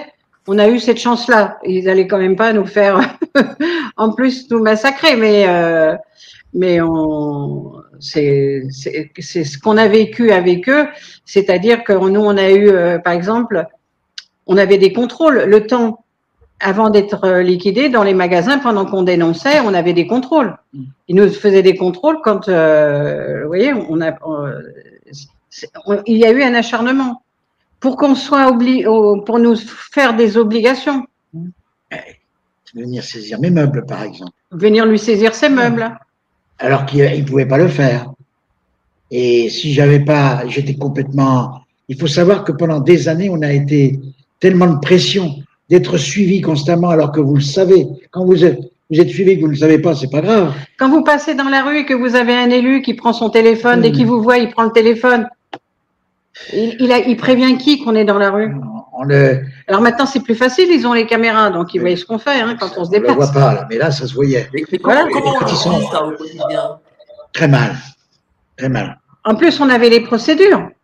Parce qu'il faut savoir aussi tout ce qu'on a subi en procédure. Quand vous allez, euh, au- normalement, on a un tribunal de commerce qui est censé, qui est censé aider les commerçants. Et vous avez des, vous avez des, des présidents de tribunaux de commerce qui vous font des convocations à une adresse où vous n'êtes pas. Comme ça, vous êtes sûr que vous n'irez pas déjà à l'audience. Ça, c'est perdu déjà. voilà. Après, quand euh, il y a une audience, ils n'ont pas, ils n'ont, ils ne préviennent pas ni votre mandataire liquidateur, ni ils nous, ni nous, ni le mandataire liquidateur.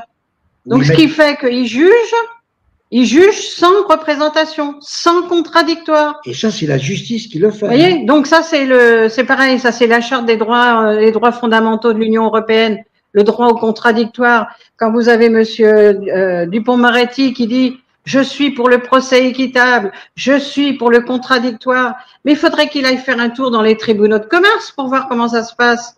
Combien de liquidations? Vous avez 60 000 liquidations par an de commerçants indépendants de petites entreprises. Mais, moi, je vais vous dire, ces tribunaux de commerce, c'est aussi ce qui tue notre économie.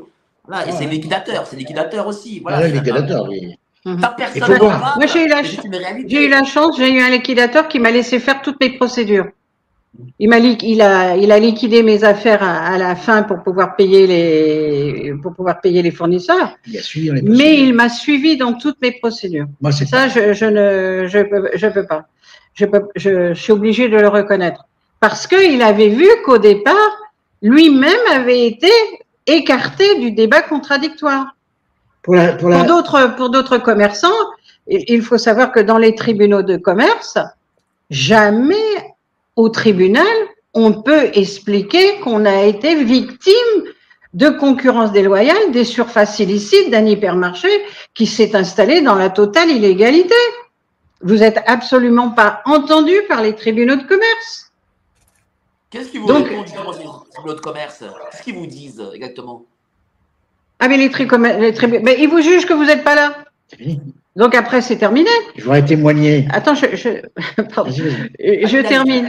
Ah, Donc, nous sommes, euh, nous sommes, comment dire, euh, on est jugé qu'on n'est pas sans, sans avocat, on est jugé sans avocat, sans mandataire liquidateur et sans être présent à l'audience. Donc ça, c'est on est en première instance. Donc il vous oblige à partir en appel. Mais quand on part en appel, il faut payer, à l'époque, il fallait payer un avoué, un avocat. Mais vous êtes complètement ruiné. Comment vous faites? Et après, quand vous êtes en cours d'appel, qu'il y a des documents qui disparaissent dans votre procédure, parce que là aussi, on peut pas le dénoncer, ça. Comment on est arrivé sur le problème de Carrefour Vitrolles? C'est qu'à la cour d'appel, j'ai les plans que Carrefour m'avait donnés qui ont disparu. Alors, j'ai une question. C'est- donc c'est tout. Lorsque la justice et l'État vous ruinent ainsi, est-ce que euh, après les fonds de commerce ou les murs, si les gens possèdent des murs, qu'est-ce qu'est-ce que tout ça devient? Est-ce que ça c'est c'est repris peut-être par l'État, par la commune? Qu'est-ce qui se passe avec? Eh bien là, ça va être l'affaire de Claude. Ah ben, L'affaire de Claude. ça. Voilà, donc l'affaire de Claude, c'est que donc il lui, chèque, là. hein. il falsifie les chèques pour, le, pour arriver en liquidation, c'est-à-dire que pendant la procédure, l'avocat de Carrefour n'a jamais voulu donner d'explication au juge comment ils avaient falsifié les chèques. Il, en- il en arrive à la liquidation judiciaire. La liquidation judiciaire, il faut savoir 53 jours. la liquidation, il n'a pas eu, il n'a pas eu comme droit à un plan de redressement. C'est-à-dire qu'en 53 jours, il est mis en liquidation judiciaire et toute sa marchandise, tous ses investissements ont été liquidés pour 59 000 francs. Je ne parle pas d'euros. Pour combien 50 Donc, moins de 000, 10 000 9 000 euros de. moins Il y avait 10 2 000 millions de marchandises. Enfin, en- entre les investissements et la marchandise. Il y avait en gros 300 000 euros de marchandises pour parler en euros Ouais. et on vous les reprend pour moins de 10 000 euros. C'est- C'est c'est du vol, ça. Voilà, C'est de la folie. voilà, c'est- c'est c'est la liquidation judiciaire. Et, j'ajoute, que j'ai 23, excusez-moi, j'avais 23 fournisseurs. Moi, ça m'a toujours, parce que je- comme j'étais dedans, je me suis rendu compte que j'étais vraiment euh, spolié là. hein.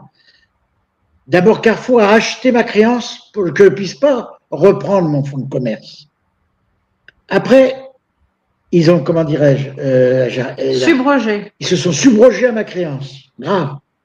Très grave. C'est comme si que vous, vous avez un crédit pour votre maison, et puis que vous avez Carrefour qui dit, ben moi, je vous rachète votre crédit et je vous prends votre maison. Voilà, C'est c'est de la folie. c'est de la savez, folie. euh, qui ce qui arrive? Ah oui, alors vous parliez, des- je reviens, vous parliez du fonds de commerce. Qu'est- Qu'est-ce que devient le fonds de commerce? Alors dites-nous, Donc, dites-nous. Donc, le fonds de commerce, il faut savoir que Claude, c'était un magasin tout neuf, hein, puisqu'il a été réalisé en 1988. Donc, il avait fait une mezzanine qui doublait la surface, de- qui doublait la surface, pas de vente, mais qui doublait la surface pour son stockage. Donc, le coût de la mezzanine, toute la miroiterie, tout le magasin a été repris pour zéro franc par Carrefour, Il a rendu, lui. que lui a reloué à San Marina. Voilà. Ben, alors, euh, Parce que rien n'est perdu. Rien n'est perdu chez Carrefour. Hein.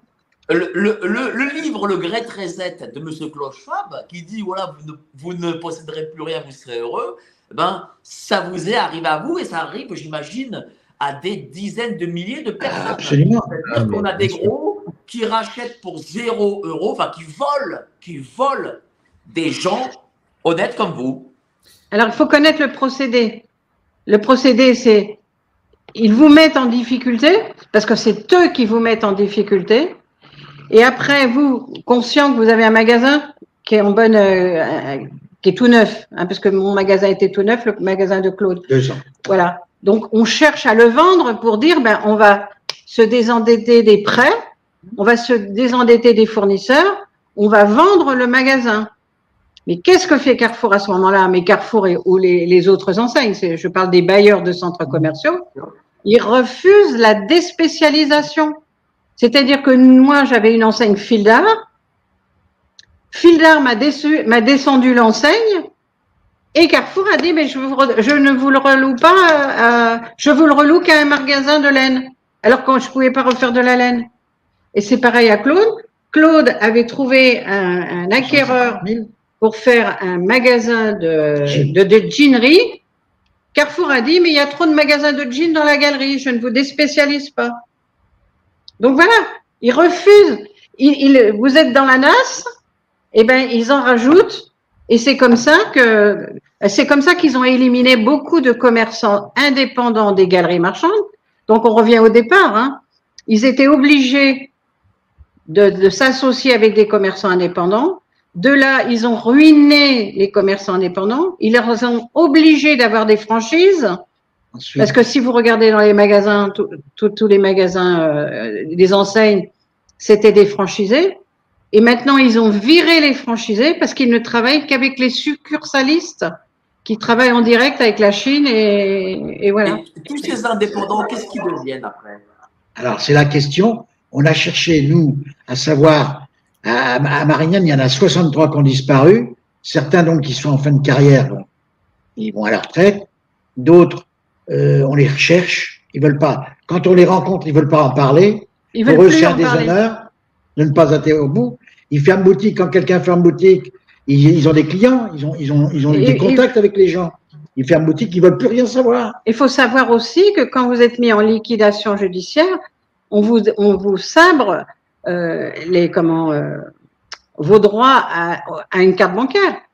Vous n'avez plus de droit de carte bancaire, vous n'avez plus de chéquier, vous n'avez plus rien. Donc les commerçants, ils sont tellement à la ramasse, ils sont tellement, euh, comment dire, euh, frustrés euh, et autres, Déçus de leur et déçus qu'ils ne veulent plus, ils ne, ils veulent plus, ils ne veulent plus rien entendre. Et c'est pour ça que les, et c'est pour ça qu'ils disparaissent parce que quand vous parliez tout à l'heure de tous les magasins fermés, mais combien sont partis en liquidation judiciaire et qui ont subi les mêmes, euh, les mêmes choses? C'est l'économie locale. Un exemple, Madame Denette, elle est restée je- combien d'années sans avoir le droit de faire un chèque après? Moi, je suis restée cinq ans sans chèque. Et aujourd'hui, si elle veut faire un crédit, je peux vous assurer, ils appuient sur le bouton, et on, on sait que Madame Denette a fait une De faillite. toute manière, avec mon, Voilà, avec ma, avec ma- le montant de ma retraite grave. à 600 euros, Non, mais je j'ai pas la prétention de demander un crédit quand même. Comment hein. voulez-vous, Madame, on est. Et si on n'avait Ah, pas été tous les deux, euh, Pour On- avoir on serait 100 pas de ensemble, hein. Vous avez travaillé combien d'années, chère madame? Alors, moi je, moi, je travaille depuis l'âge de mes 18 ans. Alors, de toute manière, j'ai j'ai toujours travaillé parce que même si je ne travaille plus euh, dans un magasin ou autre, enfin, j'ai été secrétaire. Après, j'ai été comme collaboratrice de mon premier mari. Après, euh, j'ai eu mon magasin et après, j'ai été liquidée. Euh, toute ma carrière professionnelle a été liquidée. C'est du vandalisme, si vous voulez. C'est un, un état de vandale. Vous avez travaillé euh, dès vos 18 ans pour au final euh, avoir une retraite à 600 euros. Et, et- et ça, pour le coup, c'est quelque chose dont on ne parle pas parce que souvent, euh, l'État nous dit oui, mais le minimum vieillesse est à 800 et quelques. c'est pas, c'est faux. prouve que c'est faux. Ça prouve que des gens. Euh, c'est- peuvent c'est pour une personne. 600 euros. Alors, si 800 euros, c'est pour une personne seule. Dès que vous êtes deux, vous avez votre retraite telle qu'elle telle qu'elle est fonctionnée. Alors justement, pour revenir sur les retraites, faut savoir quand même que les, les, les travailleurs indépendants, les artisans, investissaient dans leur magasin. Donc, ils espéraient au moment de la retraite de revendre leur local. Ils capitalisaient. C'était une retraite par capitalisation. Mais aujourd'hui, comme les magasins ne valent rien, ben, ils n'ont pas de retraite. Et quand vous avez tous ces parcours, tous ces comment, tous ces handicaps de parcours des, commerçants, des artisans, des paysans ou autres, euh, on est des, ca- des catégories professionnelles qui n'ont jamais eu de retraite pleine, qui n'ont jamais pu faire toute leur cotisation. Même moi, je- quand je savais, quand j'étais commerçante et que je savais que j'aurais une, une retraite euh, difficile, j'ai capitalisé. Je me suis fait une retraite euh, personnelle. Mais la retraite, je l'ai vendue pour payer mon avocat. Alors, vous voyez, j'ai pas fait le bon jeu, j'ai pas fait le bon, le bon plan. Hein. Mais dites-nous, euh, comment vous voyez justement l'avenir des indépendants, des, des- des jeunes qui s'installent? Alors, si on reste dans la situation actuelle, moi-même, je leur dis, il faut que vous fassiez autre chose. Parce que vraiment, il y a tellement une trahison des élus, des ministres du commerce, du premier ministre, du ministre euh, comment, euh, de l'économie, qui vous disent investissez, euh, créez et autres, et ils ne leur assurent pas la sécurité de leur emploi, ils ne leur assurent pas la sécurité de Leur travailler, revenu. de travailler librement. Alors que si on avait un État fort qui faisait respecter les lois, que les lois soient appliquées, là, je serais la première à dire, mais oui, investissez, extériorisez-vous, défoulez-vous dans votre travail. C'est tellement enrichissant de servir le, de servir les clients et la clientèle et de s'extérioriser, d'avoir un savoir-faire. Si les lois ne sont pas appliquées, c'est, aujourd'hui, c'est impossible. Mais si on travaille et que tout le monde s'y met pour dire, voilà, il y a des fraudes, on fait, on fait, euh, on fait condamner toutes ces fraudes, que ces fraudes soient réinvesties, là, on pourra, on peut dire que le commerce indépendant a, a de l'avenir parce qu'on est quand même un des créateurs des emplois quand même en France. Excusez-moi, je bafouille, mais on est quand même un des principaux créateurs d'emplois, les commerçants et les artisans. Ben, c'est pour ça qu'aujourd'hui, d'ailleurs, les nouvelles générations, euh, lorsqu'on voit les sondages, préfèrent être soit fonctionnaires, soit salariés. Mais on ne pourra jamais être tous fonctionnaires. Voilà, avant, avant on avait le libre, voilà, avant on avait le libre choix. Soit on allait travailler justement chez un chez un employeur. Bon, je parle pas des, des- je parle pas de l'industrie, hein, parce que l'industrie, euh, on a, il a été mis en place quand même euh, la, la participation et tout ça, mais que dans, mais dans le commerce indépendant, on commençait comme apprenti, on devenait employé, on changeait d'employé, d'employeur pour justement améliorer nos, quali- nos qualités professionnelles. Et l'échelle sociale faisait qu'on arrivait à, à s'installer, à être commerçant, artisan. Et si vous, et si on regarde la France de ces années-là, ben, quand vous vous promeniez dans la, quand vous vous promeniez dans les centres-villes ou autres, tout le monde était satisfait. Vous aviez l'éclairage des boutiques, ils nettoyaient les, les trottoirs. Si vous voulez, il y avait, c'était donnant donnant. Le, commer- le commerçant redonnait à son client. Ça, c'est la France de, de quelles années, ça? 60. Non, non, oui, 70. mais n'importe quoi. Mais j'étais apprenti en 60. Non. jusqu'en 2000, euh, en- dans les années 2000 encore. Parce qu'il y a des, il faut reconnaître, alors, on a beaucoup critiqué les élus locaux, mais il faut reconnaître qu'il y a des élus qui travaillent pour justement maintenir leur centre-ville et maintenir l'animation de leurs euh, de euh, de leurs commerçants et de leurs artisans. On ne peut pas dire. Donc aujourd'hui, si vous voulez, ce n'est pas, il faut pas regarder avant ou arrière, il faut regarder est-ce que ce que veut un élu local? Est-ce qu'il veut une ville harmonieuse, attractive, où on a envie de la visiter, ou est-ce qu'on est dans des maires qui ne pensent qu'à l'expansionnisme de la grande distribution et qui laissent dépérir leur centre-ville? Il est là le choix. Le choix. Mais on ne peut, le, vous, on ne peut obtenir le ça. choix a été fait. Le choix commence à être fait. Le choix commence à est fait Comment? Il est fait vers l'expansionnisme pour vous? Non. Euh, il y a encore beaucoup, il y a encore de l'expansionnisme, euh, Ouais. puisqu'on n'arrive pas, on- n'arrive pas justement. Alors, grâce à votre émission, on va peut-être, on va peut-être euh, mettre une pierre de plus à, l'édifice. On n'arrive pas à expliquer, à faire comprendre que ce qui arrive au centre-ville, c'est de la faute des décisions politiques. La décision politique du ministre qui ne veut pas faire appliquer la loi, la décision des commissions nationales euh, qui ne prennent pas en compte euh, la, la dégradation des centres-villes et les maires qui ne veulent pas appliquer leurs plans locaux d'urbanisme. Mais si ensemble, on arrive à demander que les gens ils veulent revivre, parce que l'emploi local, c'est quand même mieux que de prendre sa voiture et d'aller faire euh, euh, 40 kilomètres pour aller travailler. Il y aurait plein d'emplois locaux. On pourrait recréer l'emploi local, recréer l'animation. C'est immuable ou pas? Cette situation est immuable ou pas? Ou on peut revenir encore à quelque chose de, de, Oui, de on peut. Moi, je pense qu'on peut revenir. Alors, ça ne se fera pas. Comme avant. Ça se fera pas comme avant. Il y aura pas euh, des, il y aura pas des rues où il y aura tant de commerces dans les rues, il y aura de belles rues commerçantes.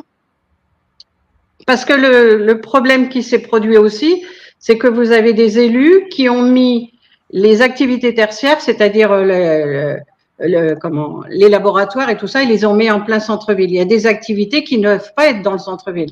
Il y a des activités qui doivent être en périphérie. Mais si on rééquilibre, euh, si on rééquilibre un centre-ville, vous avez des maires. je, ça va peut-être pas plaire à tout le monde, mais je vais quand même citer le maire de Béziers. Il a pris son centre-ville en main. Et à chaque fois qu'il a, nous on a visité Béziers avant que ça soit repris. Hein. C'était vraiment euh, catastrophique. D'abord, il a réinvesti dans les façades. Il a, il a demandé à ce que tous les propriétaires refassent leurs façades déjà. Même encouragé. il a- Même encouragé. Il a, il a les parkings. Il a remis de la propreté dans les parkings parce que les parkings ils étaient insalubres. Les gens pissaient dans les parkings. Il a remis les lumières. Il a remis de la vidéosurveillance. Il a repris un, un- comment un- un manager de centre-ville un manager de centre-ville où il a remis, il a recréé des noyaux de quartier. C'est-à-dire que dans un quartier, il faut qu'il y ait un boucher, un boulanger, un fleuriste ou autre. Il a recréé des noyaux et il ne rouvrait pas tant que les noyaux, le noyau n'était pas constitué. Comprenez ce que je veux dire? Tant qu'il n'avait pas récupéré dans un, dans, dans un noyau euh, toutes les activités pour faire revenir, parce que si vous ouvrez un jour un boulanger mais qu'il n'y a pas de boucher, il n'y a pas de machin et qu'il se retrouve seul, il a su recréer ça. Après, vous avez eu l'opération animation cœur de ville, mais c'est pareil, vous avez des maires, ils ont les subventions d'opération de cœur de ville et en même temps, ils redonnent des autorisations en périphérie. Donc, il n'y a pas de contrôle encore là.